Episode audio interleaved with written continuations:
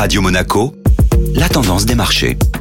Radio Monaco, la tendance des marchés avec Société Générale Private Banking. Bonjour Alexandre Rolando. Bonjour Eric. La semaine passée fut à ton couleur pour les marchés financiers, mais c'est finalement le vert qui l'emporte. En raison des craintes liées à la propagation du variant Delta et de son impact potentiel sur la reprise et les perspectives de relance, les marchés ont en effet commencé la semaine dans le rouge avec la plus large baisse sur un jour de l'année 2021. La dynamique de cette séance, venue rappeler aux investisseurs à quelle vitesse les indices pouvaient baisser dans l'environnement actuel, ne s'est finalement pas poursuivie. Les bons résultats d'entreprises globalement supérieurs aux attentes, ainsi qu'un ton accommodant réitéré par la Banque Centrale Européenne, ont notamment permis au marché d'enchaîner par la suite quatre séances haussières consécutives et d'effacer le recul précédemment enregistré. En Europe, le stock 600 progresse donc de plus de 1,5% sur la semaine et dépasse ainsi son niveau record vendredi en clôture, notamment porté par le secteur des services financiers à plus 4,6%, dont quelques acteurs comme le fonds d'investissement suédois EQT ou la banque suisse UBS se sont distingués. Bonne journée et bonne semaine à tous.